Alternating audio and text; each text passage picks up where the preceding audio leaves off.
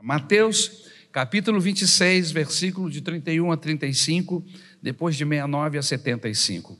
Eu quero falar rapidamente sobre sete degraus da queda de Pedro. Só vai dar para falar dois ou três, mas eu vou falar. Versículo 31 de Mateus 26. Então Jesus lhes disse: Ainda esta noite todos vocês me abandonarão. Pois está escrito: ferirei o pastor e as ovelhas do rebanho serão dispersas. Mas depois de ressuscitar, irei adiante de vocês para a Galiléia. Pedro respondeu: Ainda que todos te abandone, eu nunca te abandonarei. Respondeu Jesus: Asseguro-lhe que ainda esta noite, antes que o galo cante três vezes, você me negará. Mas Pedro declarou: Mesmo que seja preciso que eu morra contigo, nunca te negarei. E todos os outros discípulos disseram o mesmo. Pedro, versículo 69, 69. Pedro estava sentado no pátio e uma criada, aproximando-se dele, disse: Você também estava com Jesus, o galileu? Mas ele o negou diante de todos, dizendo: Não sei do que você está falando. Depois saiu em direção à porta, onde outra criada o viu e disse aos que estavam ali: Este homem estava com Jesus, o Nazareno. E ele, jurando, o negou outra vez: Não conheço esse homem. Versículo 73.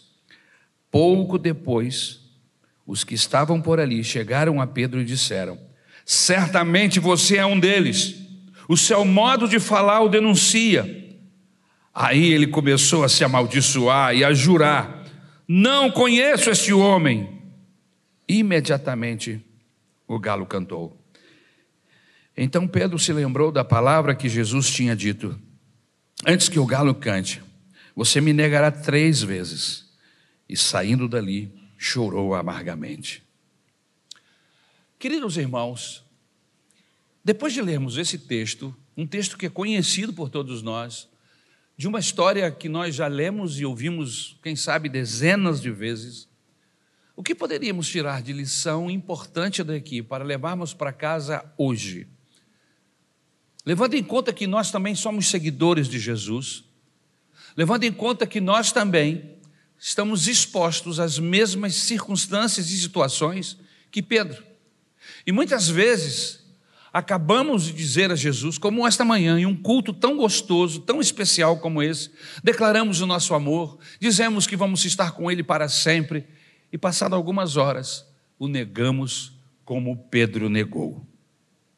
Mas é importante que se diga que antes de Pedro tornar-se um apóstolo, cheio do Espírito Santo, um pregador ungido e ousado, ele revelou sua fraqueza e chegou ao ponto extremo, irmãos, de negar a Jesus. Sua queda, queridos, foi vergonhosa, suas lágrimas foram amargas, mas a sua restauração foi completa. A queda de Pedro passou por vários estágios, e eu gostaria de listar aqui esta manhã algumas destas falhas, destas quedas, que nós chamamos de degraus para baixo, degraus da queda do apóstolo ou do nosso querido Pedro. Qual foi o primeiro degrau que ele desceu neste processo de negação do Senhor Jesus Cristo? A autoconfiança. A autoconfiança pode nos levar a erros fatais pensarmos que somos, pensarmos que temos, pensarmos que conseguimos sozinhos, que somos o dono da cocada preta e branca. É, minha gente. Lucas capítulo 22, versículo 33, a Bíblia Sagrada diz que Jesus alerta Pedro acerca disso. Jesus alertou a Pedro acerca do plano de Satanás. E qual era o plano? De peneirá-lo como trigo. Mas aí o que Pedro diz? Pedro responde que estava pronto. Não! Não importa se o diabo é o grande tentador, se é o grande é, é, é, é, pecador, o, o bandido da história que está para roubar e matar, destruir. Não, eu sei do que eu estou falando. Eu não te negarei. Não há tentação, não há nada que possa me impedir de ser fiel a ti. palavras de Pedro. Pedro subestima a ação do inimigo. Pedro superestimou a si mesmo.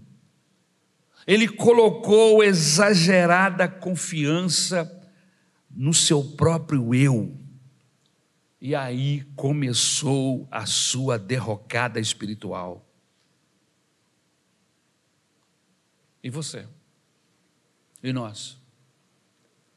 Nós andamos agarrado nas misericórdias do Senhor ou achamos que somos o tal? Porque achamos que somos o tal, enfrentamos às vezes tentações sem a devida cobertura do Senhor Jesus. Promovemos processos em nossas vidas, porque muitas vezes nós promovemos as cadeias que vão nos, que vão nos prender.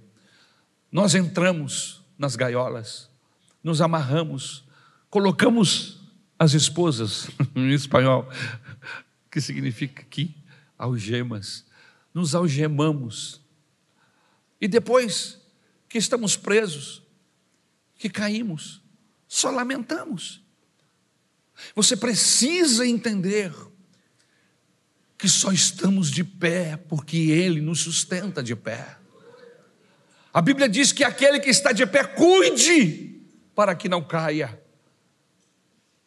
Por favor, em nome de Jesus, esteja alerta, ande orando e vigiando. Cuidado com as circunstâncias, com as armações, porque elas podem ser fatais, e quando você menos perceber, você já fraquejou, já foi alvo do inimigo e perdeu. A autoconfiança não é boa. Você precisa confiar em Deus. Você precisa estar atento a todos os movimentos, os seus e os movimentos dos outros, o movimento do Espírito Santo, para poder estar atento, para segui-lo. Eu não posso me deter muito no primeiro degrau, tenho que ir logo para o segundo. E qual é o segundo degrau dessa queda, dessa descida de Pedro? a indolência. O que é a indolência, pastor? Lucas capítulo 22, versículo 45. O texto nos informa que o mesmo Pedro que prometeu fidelidade irrestrita a Cristo, disposição de ir com ele para a prisão e enfrentar a morte, agora está agarrado no sono do jardim do Getsemane, no acesso da batalha. Porque há um espaço de tempo entre o que Pedro fala e o momento da negação. A coisa não acontece assim imediatamente, no, no minuto seguinte. Não, há um espaço de tempo. Entre um evento e outro, Jesus vai para o Getsemane orar. Pedro é convidado os discípulos são convidados a orarem com Jesus. Jesus disse: Vocês fiquem aqui orando, eu vou me afastar alguns metros, mas orem comigo, eu preciso que vocês orem comigo. E Jesus ora durante alguns minutos e volta, e quando encontra lá, eles chega de volta, eles estão dormindo. O sono da indolência. Quantos irmãos queridos estão vivendo os mesmos processos? A sua vida diária, no seu trabalho, o seu estudo, as suas atividades não permitem, não há tempo hábil para que você busque a Deus com equidade, com serenidade. Aquelas orações rápidas que nós fazemos quando vamos almoçar, ou quando estamos no elevador, ou dentro do carro, na hora de sair. Irmãos, isso não é oração de comunhão. Você sabe disso. Nós precisamos levar isto a sério. Nós temos aqui na igreja alguns momentos de buscar ao Senhor. Nós fazemos isso durante o culto, porque entendemos que muita gente não consegue fazer isso em casa. Então, nós promovemos momentos de oração dentro do culto. Nós temos reuniões de oração aqui, aos sábados de manhã, no decorrer da semana. Temos um culto aqui às quintas-feiras que só envolve oração. Nós oramos o tempo todo e temos uma palavra no final. Temos as mães que oram aqui no decorrer da semana, toda quinta-feira às 18 horas.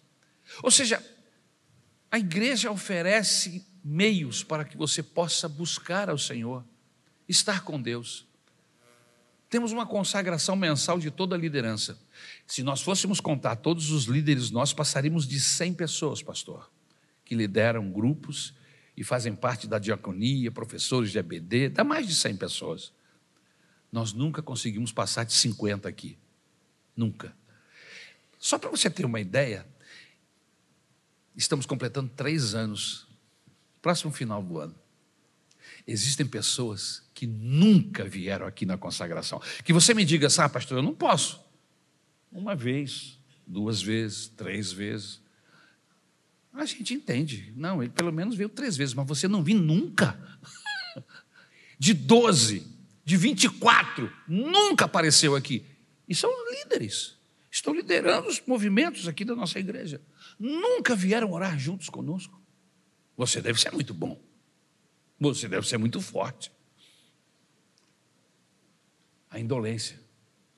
A gente acha que pode.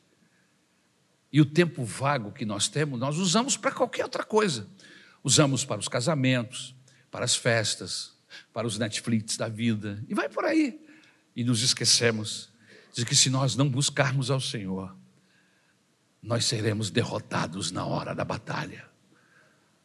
Nós precisamos entender que só alcançamos vitória sobre o inimigo de nossas almas se nós estivermos cobertos pela mão do Senhor.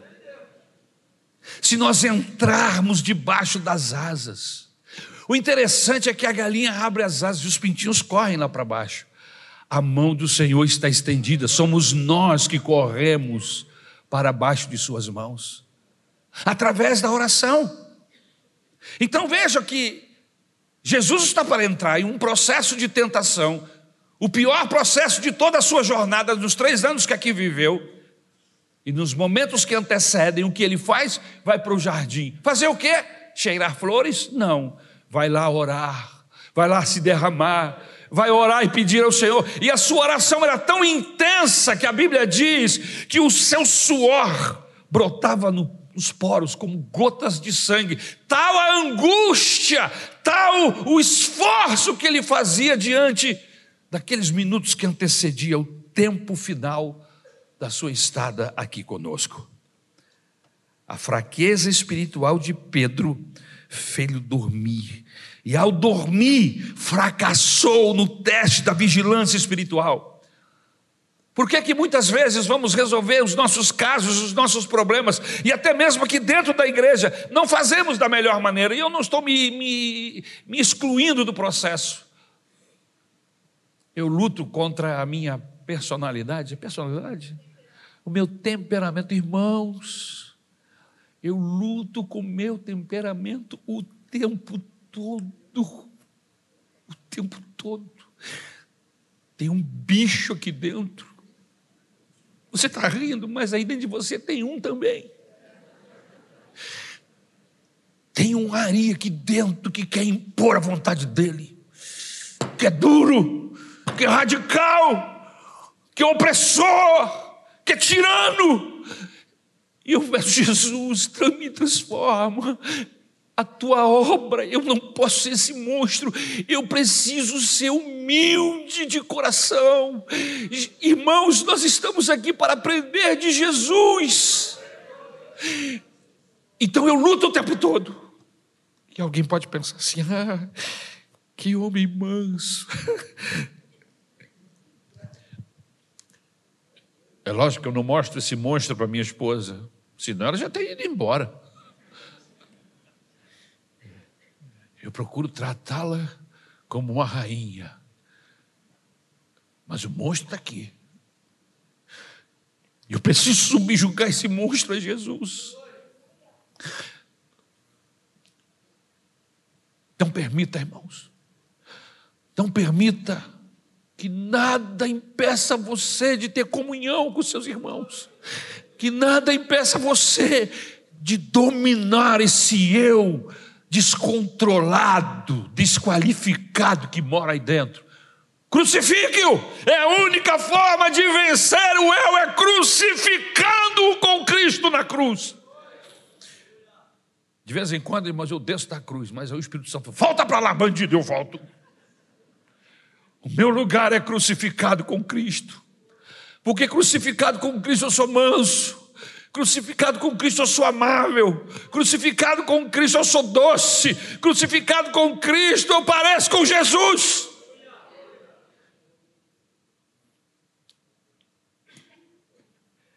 E eu vou fechar aqui, no terceiro degrau de descida, a precipitação. O terceiro degrau de descida de Pedro, Lucas capítulo 22, 50. O texto diz que quando os soldados romanos, liderados por Judas Iscariotes e pelos principais sacerdotes, prenderam Jesus, Pedro sacou a sua espada, olha o bicho aí, cortou a orelha do Malco, sua valentia era carnal, porque dormiu. Na hora de orar, estava dormindo. Na hora de buscar Deus, estava envolvido com outras atividades. Entrou na batalha errada, com as armas erradas, com a motivação errada. E aí, meu querido, Pedro deu mais um passo na direção da queda. Ele se deslizou, mais um degrau rumo ao chão. Efésios capítulo 6, versículo 12, o texto diz assim: A nossa luta não é contra seres humanos. Diga comigo, a minha luta não é contra seres humanos, mas contra poderes, autoridades, contra os dominadores deste mundo de trevas, contra as forças espirituais do mal nas regiões celestiais. Precisamos lutar não com armas carnais, mas com armas espirituais. Paulo, ainda quando escreve aos Coríntios, capítulo 10, versículo 4, ele diz: As armas com as quais lutamos não são humanas, ao contrário, são poderosas em Deus para destruir fortalezas.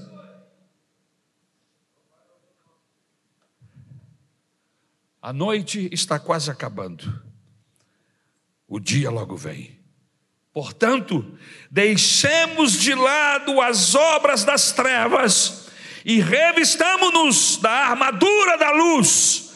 Comportemo-nos com decência, como quem age à luz do dia, nem, não com orgias ou bebedeiras, não em imoralidade sexual e depravação, não em desavenças e invejas, ao contrário, revistam-se do Senhor Jesus Cristo e não fiquem premeditando como satisfazer os desejos da carne. Onde está escrito isso? Romanos, capítulo 13 e versículo de número 12.